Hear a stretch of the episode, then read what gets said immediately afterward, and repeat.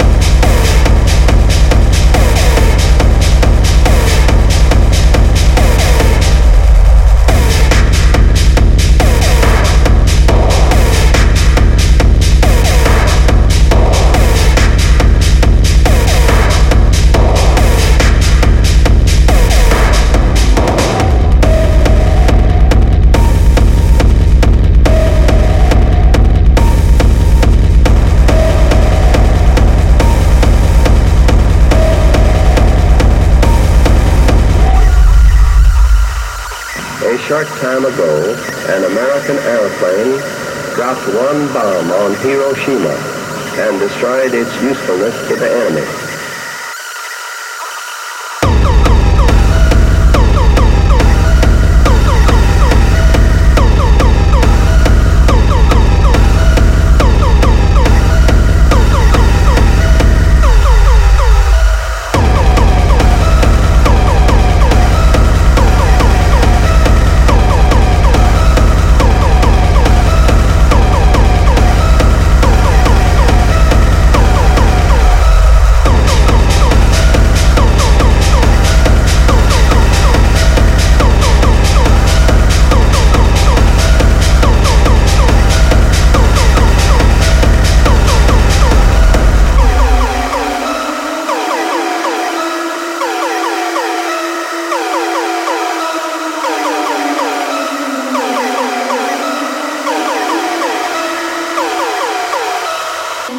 A short time ago, an American airplane dropped one bomb on Hiroshima and destroyed its usefulness to the enemy.